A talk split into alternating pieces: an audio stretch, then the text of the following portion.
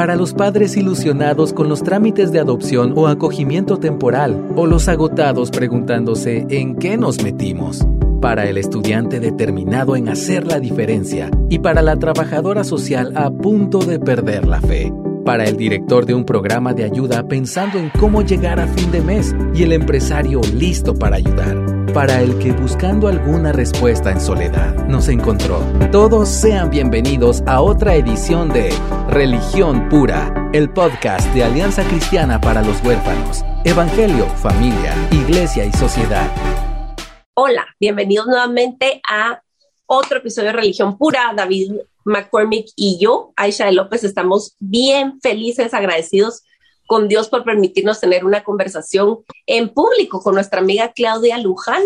Eh, si ustedes están siguiendo el hilo, eh, la semana pasada hablamos con Claudia, abrimos el tema. Es un tema tan extenso el de la trata de personas que es imposible eh, abarcar todo en un episodio, pero quisimos como decimos aquí, puyar el hormiguero para que por lo menos tengamos un poco de conciencia general de qué se, de qué se está hablando cuando hablamos de trata y eh, que nos conmueva y que nos duela un poco, nos incomode porque es necesario para adquirir em, conciencia y promover que, nos, que por lo menos empecemos a orar al respecto y cómo Dios nos quiere usar en esta área, ¿verdad? Puede sorprendernos las maneras simples en las cuales tenemos incidencia.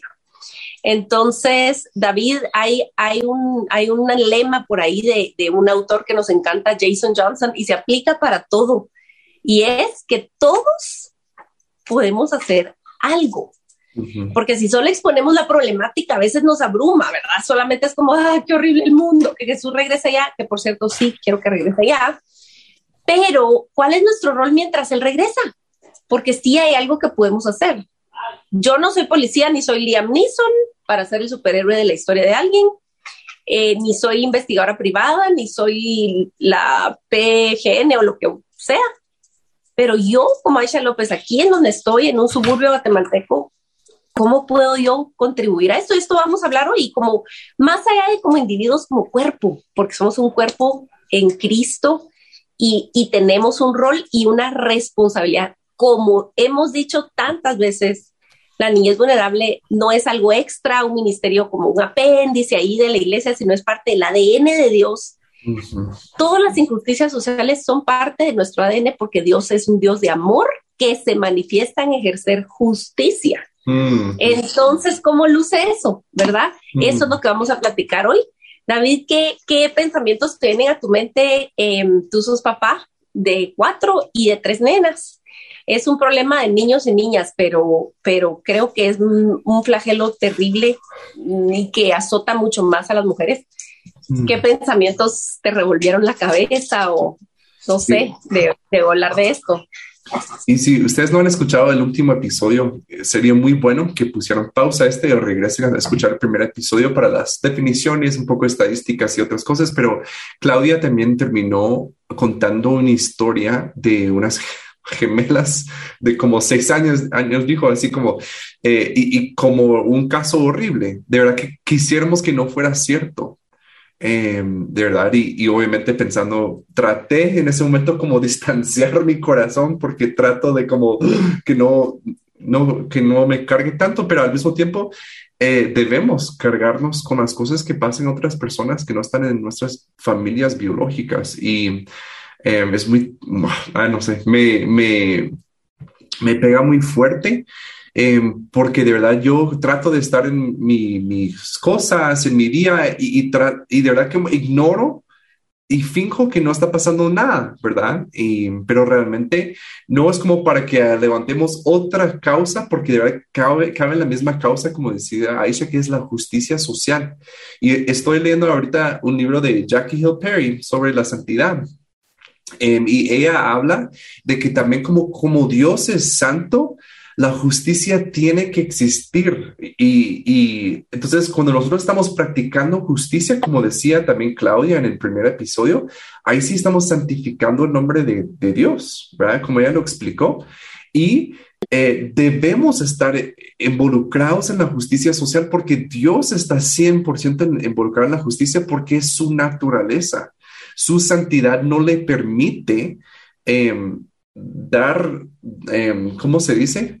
Eh, ignorar, digamos, es, eh, la causa de la justicia porque es parte de su santidad. Entonces, eh, pega muy fuerte como creyente, como papá, en el trabajo que nosotros también realizamos en ACH. Así que, bueno, Claudia, sigue pegando duro nuestras emociones. Em, pero porque cuesta, ¿no? O sea, cuesta realmente escuchar y saber que, y suena que es, em, no hay esperanza, pero cuéntanos que sí hay. Eh, yo generalmente cuando estudiamos, ¿verdad? No, nos enseñan a que hay que eh, eh, distanciarse, ¿verdad? Como decía David. Yo sí me ha pasado mucho de, de, de llorar antes o después, sobre todo cuando me toca leer el caso, ¿verdad? A veces sí pongo una mi barrera y digo, no, no, no tiene rostro, no tiene rostro y me empiezo a engañar. Pero cuando sí es muy fuerte, pues yo lo llevo ante el Señor porque he aprendido a transformar, ¿verdad? Esa pena y eso que me carga tanto en petición y eso ha aliviado mucho mi carga. No es fácil ver a los ojitos a un niño y que le cuente con su inocencia, ¿verdad? Me puse tal cosa y me puse, y él me dijo que estará, y entonces me dije, y después vi que salía en la pantalla y, y, ver eso de verdad quebranta, sobre todo para quienes somos padres, ¿verdad? Porque ya lo vemos con otra perspectiva, aún más e, emotiva. Entonces, algo de verdad que mencionábamos en el episodio anterior era que en muchas ocasiones podemos ver ese dolor, pero que haga sentido, que no sea para que entonces yo me victimice como escuché en alguna película, decía, ¿y en qué momento empezamos a hablar de ti, verdad? Porque yo pobre, todo lo que yo estoy sufriendo por estos que sufren, ¿verdad? Sino es más para trasladar eso a no tener temor, a saber que habemos más personas o creer de verdad que habemos más personas eh, y si no más en, volumen, sí más en pasión y en fuerza para querer hacer la diferencia, ¿verdad? A mí eso creo que me da mucho ánimo cuando hemos ido a la cumbre, cuando hemos estado en reuniones así, yo digo, ay, me encanta solo el hecho de estar aquí, tomar café y saber que habemos un montón queriendo hacer lo mismo que es proteger a la niñez o queriendo hacer lo mismo y es, procurar justicia, que aún la justicia terrenal es injusta, ¿verdad? Como el Señor dice en Isaías, que aún nuestras buenas obras son tomadas como trapos sucios, y no quiero ser muy explícita en el término, pero asuman, ¿verdad? Eh, en cuanto a trapo sucio, eh, eh, esas buenas obras, ¿verdad? Entonces, algo muy importante es de que sí tenemos esperanza cuando sepamos estas historias como la que contaba Aisha en el episodio anterior, como la que eh, comenté yo también, cuando sepamos esta historia, estas historias trasladémoslas en petición, ¿verdad? Hacia el Señor y también con sabiduría cuando sea el momento de compartirlo para prevenir, no para tener miedo, para prevenir. Algo que yo les digo mucho a mis hijos es, en cuanto a agresión o algo así, yo les digo, tienen permiso de con alguien que les representa peligro portarse mal.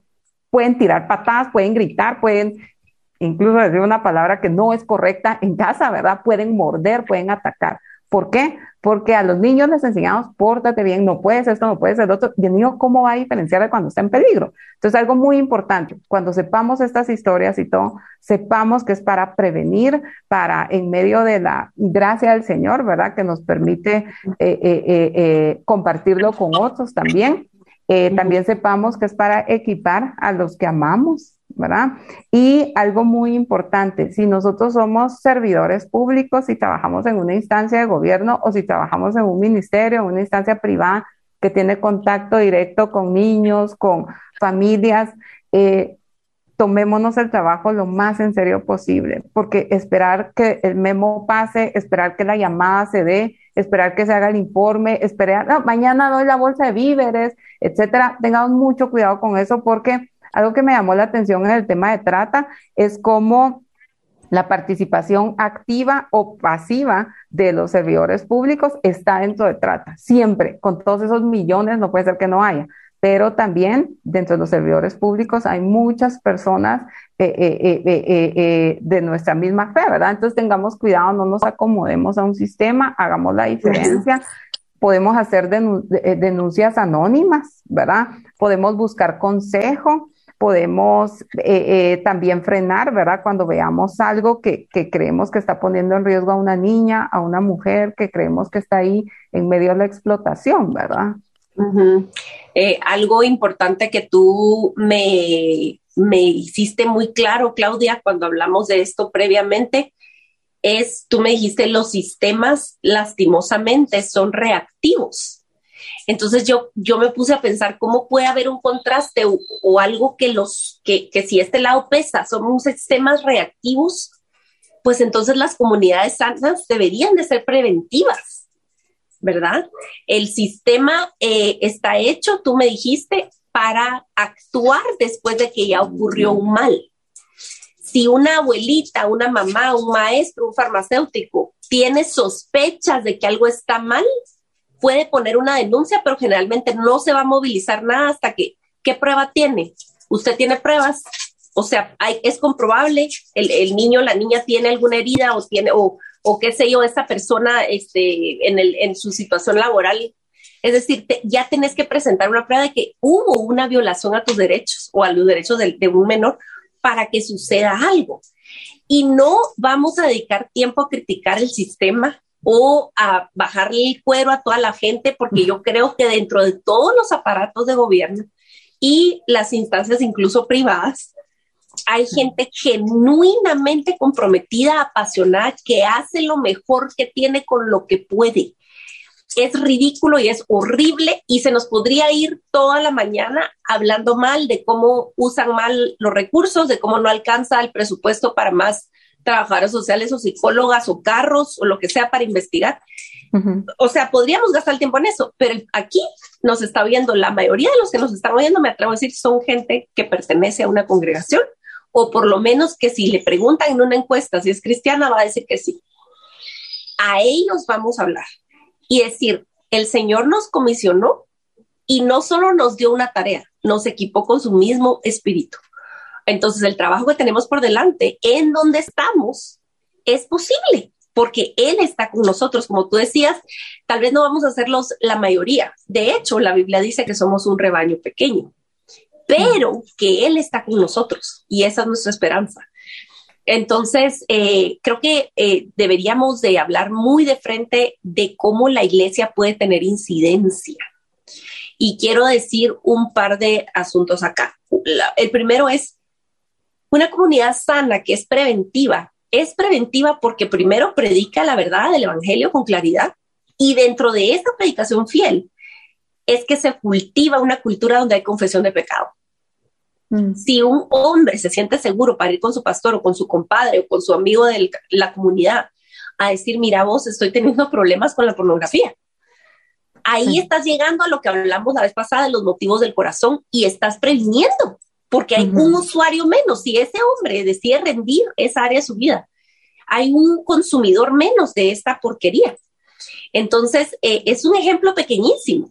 O si hay una, hay una comunidad sana en la cual una chica puede llegar a decir, mira, no estoy segura de que esta relación sea sana, porque estoy, eh, eh, o sea, él es abusivo en este sentido, en otro, intervenís a tiempo y puede haber una familia salvada por una relación que se trunca porque ella habló.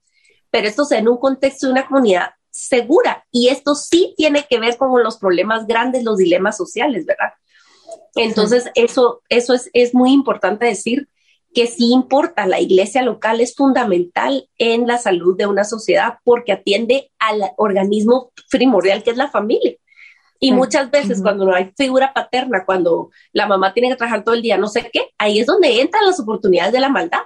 Pero ¿dónde está la iglesia? Entonces es tan importante.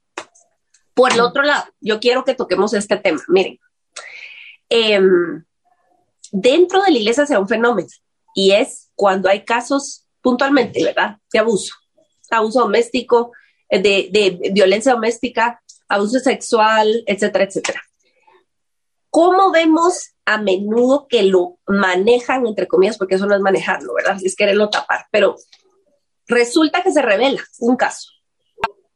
Lo que hacemos primero es, veo yo muy a menudo, tomarnos las cartas del asunto en nuestras manos y hacerle como que fuéramos especialistas y no lo somos, donde, donde a veces lo que corresponde es una denuncia.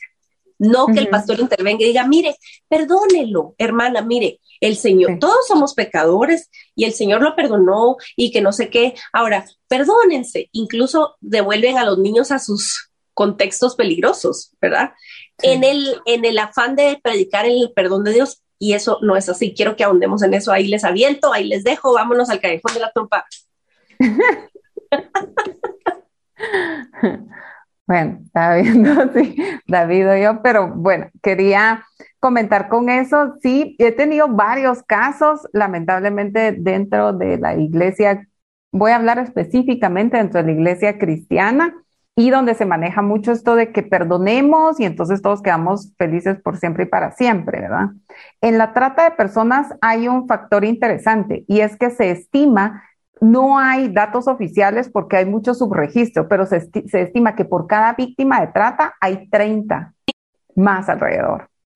Es decir, ya no es solo la señorita que se trajeron de X o Y lugar y está trabajando 16 horas, es que su hermana tiene esa práctica, su mamá tuvo esa práctica, sus otras primas, los vecinos, todos en la aldea, eso es algo muy común. Entonces, eso es lo que se estima. Por cada víctima hay 30 alrededor. En el tema de trata con fines de, de, sexuales, ¿verdad? Es más eh, eh, visible este tema, ¿verdad? Porque un agresor no es exclusivo de esta víctima, sino generalmente de muchas víctimas. Entonces, algo muy importante es que nosotros como iglesia no seamos nada permisivos, ni flexibles, ni nada de esto con, con el tema, y mucho menos eh, ponerlo con la cuestión de, del perdón, entre comillas. Una abogada eh, cristiana y todo una vez me decía, mira, esto tiene un fuerte conflicto porque ¿qué pasa con el perdón? Y luego el Señor le mostró, ella, ella lo compartía conmigo y me quedó en el corazón y ella decía, ella era, eh, digamos, ella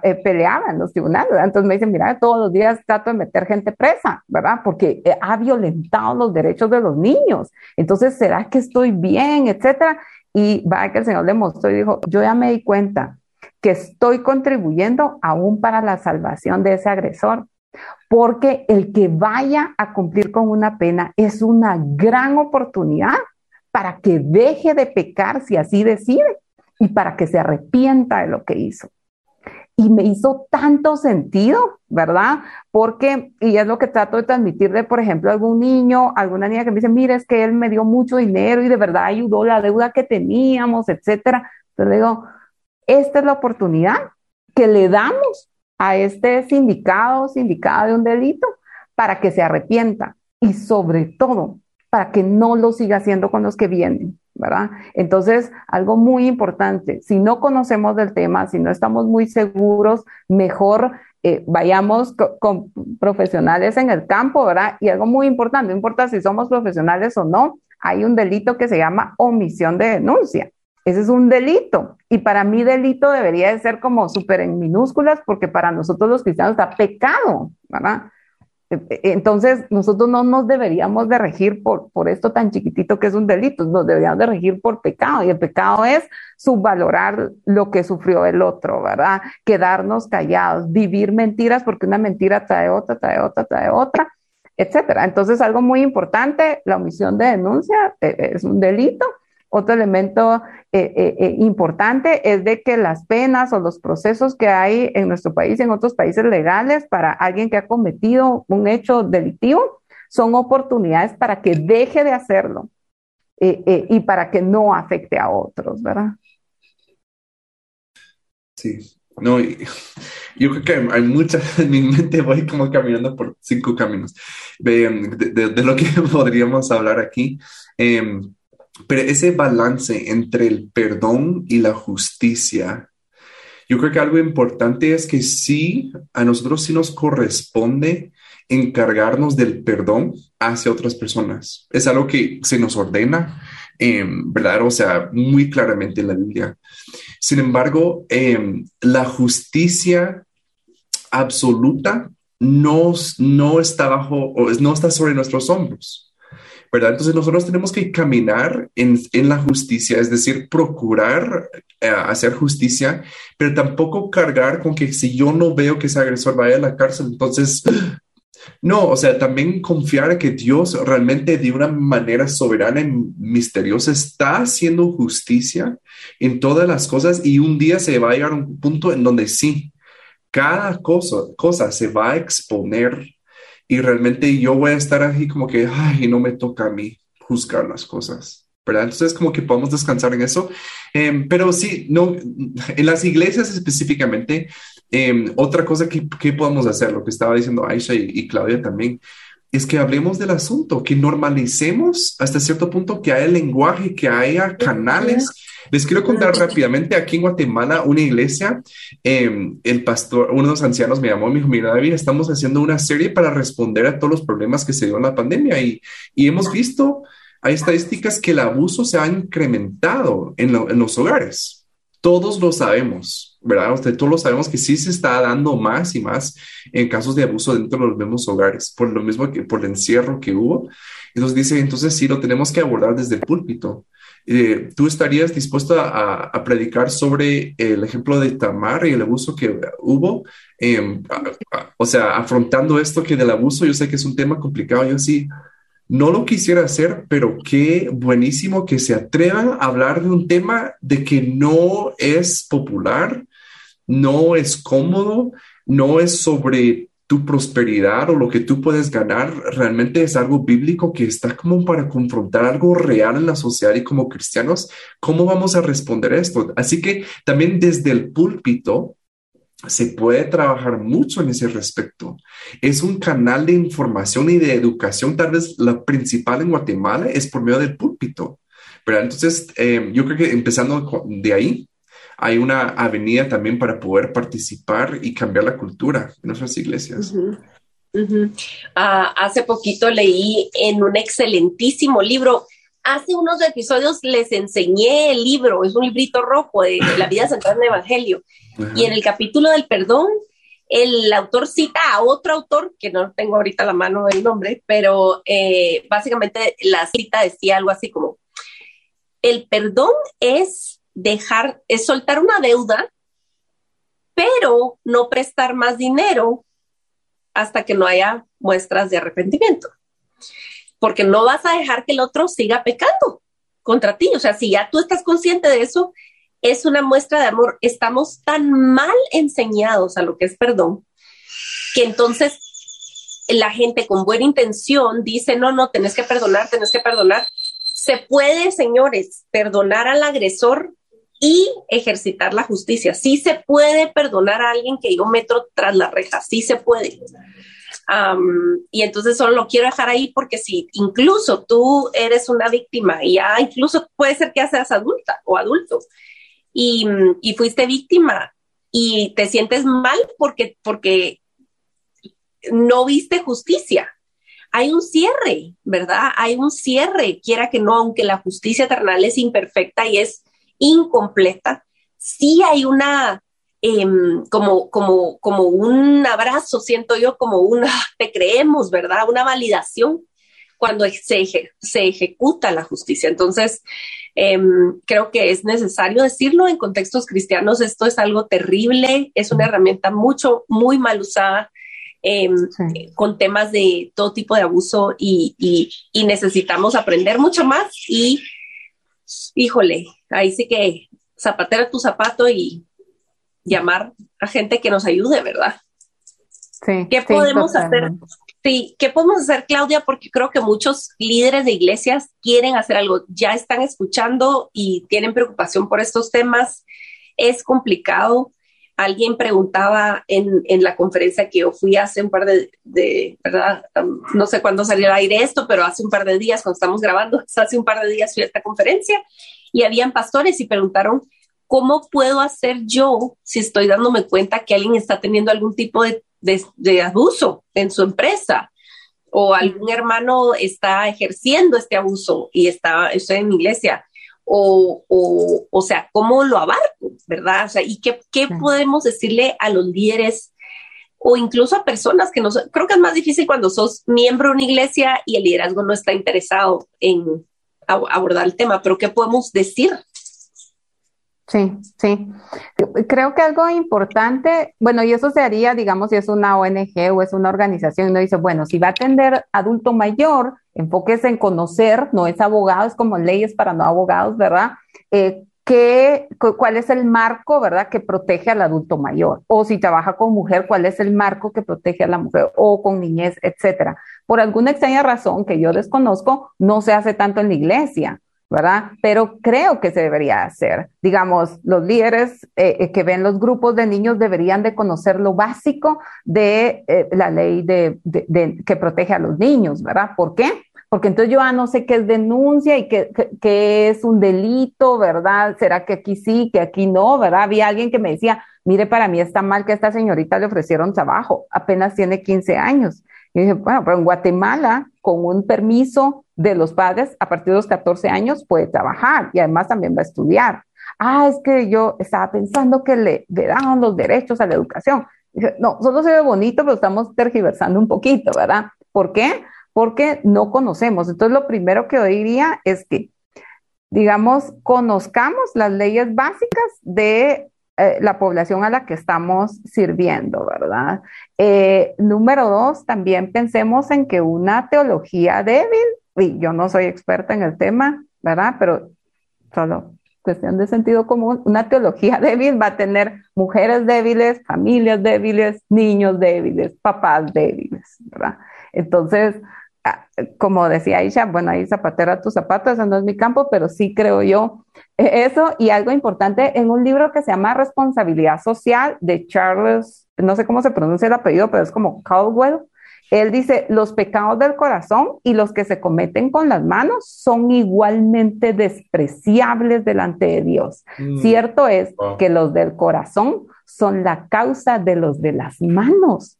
Mm. Y entonces me, me impacta tanto porque entonces me dice, sí, entonces yo puedo tener como que un alimento espiritual muy débil o yo misma no estoy buscando suficiente del Señor porque entonces empiezo a disculpar estos pecados y empiezo a hacer caso omiso. Entonces tengamos mucho cuidado porque los del corazón y los de las manos son igualmente despreciables ante el Señor. Lo único es de que unos se ven más que otros, ¿verdad? Entonces, eh, eh, cuidemos esa fortaleza y también apoyémonos en las leyes humanas, ¿verdad? Que de alguna forma nos van rigiendo, pero ese debería ser un estándar básico y nosotros como iglesia deberíamos de tener otro mayor. Aquí en Guatemala hay un registro de agresores, el famoso RENAS, ¿verdad? Que entonces muchos creen que, ah, no, cualquiera que venga va a tener contacto con niños, muestra sus RENAS. Y sí es un avance, pero eso no es como un, una constancia de, ¿por qué? Porque el RENA registra agresores que ya eh, eh, fueron ligados en un proceso legal eh, y, un alto porcentaje nunca han sido, nunca se les ha demostrado nada. Entonces, tengamos cuidado con la teología, tengamos cuidado con que sí se conozca lo básico y algo muy importante. Decía Aisha, cuando conocemos todo esto nos abruma. También si pensamos en que nosotros vamos a erradicar la trata, nos abruma. Es como un gran mundo que nosotros no podemos cargar. Pero quizá no nos compete directamente erradicar la trata, sino modificar la forma en la que vemos al otro, eh, hacer formas dignas de trabajo, ¿verdad? Cuidar o apoyar a las víctimas. El apoyo victimológico es básico, ¿verdad? Para llegar a una justicia terrenal y también para sanar las heridas. Entonces, eh, denunciar también, solo el hecho de que alguien sienta que le creyeron, ¿verdad? Hace una gran diferencia y, digamos, en pocas palabras, entorpecer el proceso de la trata, hacerlo torpe, bloquearlo, lastimarlo, ¿verdad? Algo muy sencillo, hace muchos años, yo me acuerdo estaba chiquita, entonces no hace tanto, eh, no, pero no me acuerdo cuánto, pero solo me viendo un flashazo, yo me acuerdo que estábamos pasando la lluvia, yo crecí en barrio, ¿verdad? Nada de residencial ni nada, entonces era barrio y había un, como lo que se llama en Guatemala, un motel que son, ustedes saben, ¿verdad? Son hoteles, pero... Bueno, la cosa es de que había una, una cosa así para protegerse y estábamos con, no, recuerdo mucho, tal vez mi hermano pequeño y un amigo de la familia, pues estábamos pasando la lluvia para poder correr a una cuadra más que ya estaba mi casa. Y sale el señor del motel bien enojado. Con niños no se puede entrar a este lugar. Y pum, se mató la puerta. Ahorita que estamos hablando del tema, me vino hacia la mente yo dije, yo no sé si la persona era cristiana, nosotros estábamos pasando la lluvia para correr hacia mi casa, pero de verdad que una acción tan aparentemente sencilla puede hacer la diferencia. Si nos molestamos, si nos indignamos, si nos insulta, que lleguen con menores de edad a comprar bebidas, o a otras prácticas o a comprar anticonceptivos o alguna sustancia eh, eh, eh, tóxica o ilícita. Entonces entorpezcamos los procesos de tratar, los torpes, ¿verdad? creo que esa es una buena invitación, ¿verdad?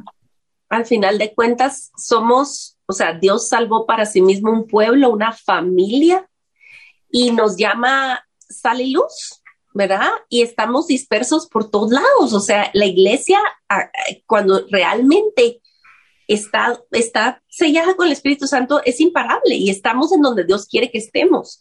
Mm. Em, todos tenemos el poder de hacer algo en donde estamos, en nuestros lugares ordinarios, ¿verdad? Y, y, sabemos que em, no hay casualidades. Cuando estamos en las manos del Señor de verdad, no hay casualidades y Él nos puede usar donde estamos.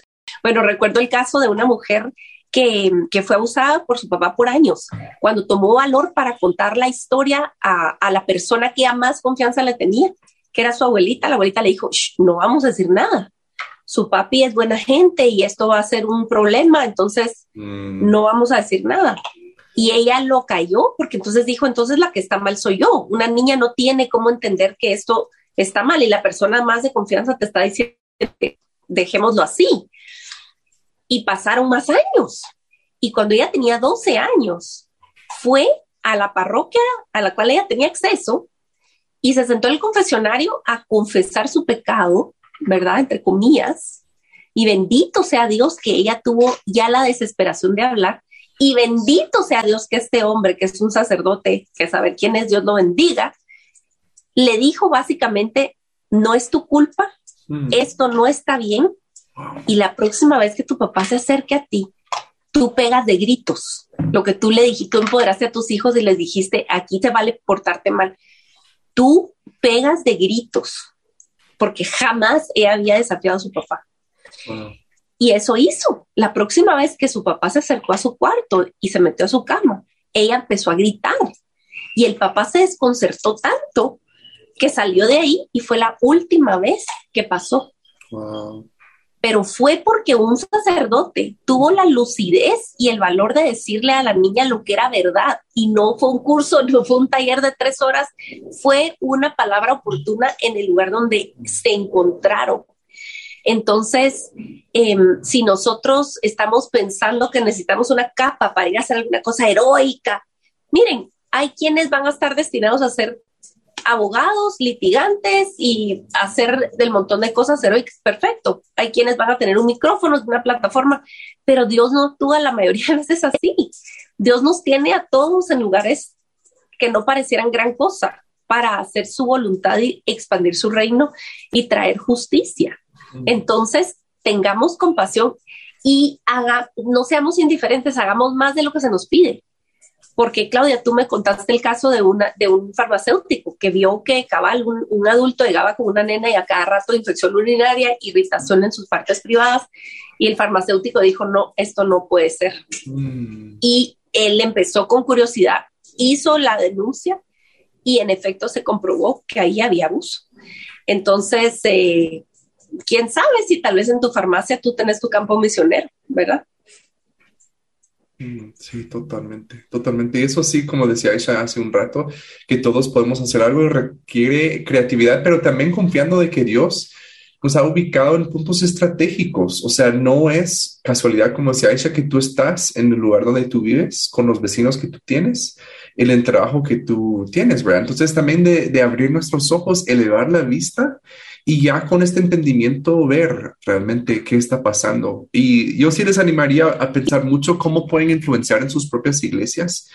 Em, ¿Verdad? Porque yo creo que como decía Claudia hace un rato, cuando nosotros humanificamos la teología, ¿verdad? Y la hacemos nuestra y la, torcemos para que se alinee con nuestros deseos, em, siempre terminamos vulnerando más a las poblaciones que ya son vulnerables. Siempre siempre resultamos haciendo daño a las personas más débiles dentro de las congregaciones. Entonces también de, ver, ok, cómo nosotros no solo estamos ayudando de forma directa como una respuesta a, pero cómo estamos también preveniendo desde nuestra iglesia que hay una cultura diferente que trate las, los meseros de una forma diferente, que trate a las personas que me venden cosas de una forma diferente, a una cultura de honra y respeto que trasciende rangos sociales, ¿verdad? Porque eso sí es una enseñanza eh, puramente humana. Em, entonces, sí podemos hacer algo. Y si tú eres padre de familia, uff, ahí tienes en la mesa o en la cena, tienes un campo misionero para hablar de esto. Es duro, es incómodo, claro, pero hay que hablarlo. Con la pornografía, hablando también, como decía Aisha, que haya espacios seguros para que las personas puedan confesar y también saber. Em, no sé si ustedes se recuerdan que hace, no sé si todavía, ya no hemos ido al cine, em, pero con la piratería estaba dando así como bien duro, dice piratería, eh, un delito que también tiene víctimas o algo así. No sé si recuerdan que salía ese anuncio.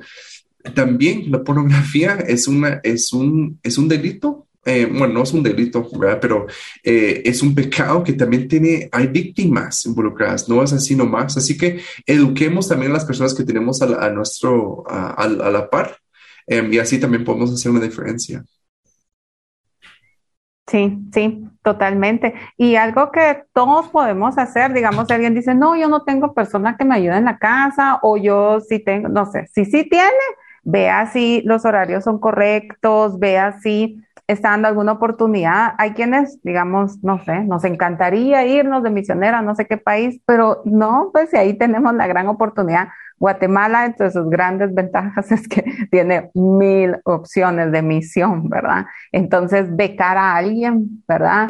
Eh, darle los fines de semana, quizás, eh, etcétera. ¿Por qué? Porque yo he escuchado a algunas personas que me dicen, no, porque yo pagué por el fin de semana, entonces yo tengo derecho. O lo que David decía, cómo tratamos al al guardia, ¿verdad? Aquí en Guatemala pues encontramos polis por todos lados, ¿verdad? Y a veces yo sé que nuestra paciencia se afecta, ¿verdad? Porque no es como tan ágil como nos gustaría, pero algunas cosas que podemos pensar es cuando es un momento sabio de renunciar a nuestro derecho, entre comillas, por dignificar a la persona. Y aquí vuelvo a una cita de este autor que les digo, Charles, ¿qué? Cowell, él dice, no siempre es fácil discernir si hemos de insistir en la justicia porque Dios es justo o hacer caso omiso de nuestros derechos porque Él es misericordioso. Y, la verdad es de que me, me, conmueve porque yo soy alguien que siempre digo poniendo hay que denunciarlo, hay que hacer no sé qué. Y, y tenemos que ser sabios. ¿Cuándo voy a renunciar a mi derecho? ¿verdad? Porque el Señor es misericordioso. Sí. Y de verdad ver, eh, queremos cerrar este tiempo solo evaluando y viniendo al, al entendimiento, pedirle a Dios que nos lleve al entendimiento de que todos tenemos el potencial de hacer el mal.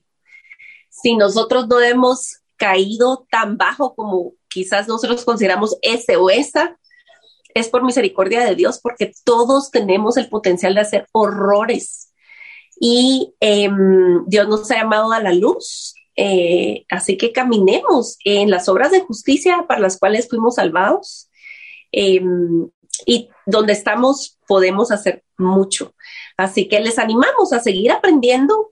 Eh, busquen en sus países. Seguro que hay organizaciones ya haciendo un trabajo excelente eh, entonces, abóquense, oren, pídanle a Dios que les provea recursos y muévanse y busquen y Dios va a proveer para poder capacitar a sus equipos en sus iglesias o, tú que sos mamá o papá, ¿verdad? Ese es un rol primordial para la prevención, así que estamos, eh, pues no estamos felices de hablar de esto, pero estamos felices de poder contribuir a eh, combatir la, la desinformación y a entorpecer, como dijo Claudia, la cadena de lo que involucra la trata de personas. Así que sigamos aprendiendo, estamos en las manos del Señor, pidámosle que regrese pronto y para mientras ejercitémonos en la justicia. Que Dios les bendiga. Porque la religión pura y sin mancha delante de nuestro Dios y Padre es esta, visitar a los huérfanos y a las viudas en sus aflicciones y guardarse sin mancha del mundo. Muchas gracias por acompañarnos en otro episodio de Religión Pura. Síguenos en nuestras redes como Alianza Cristiana para los Huérfanos.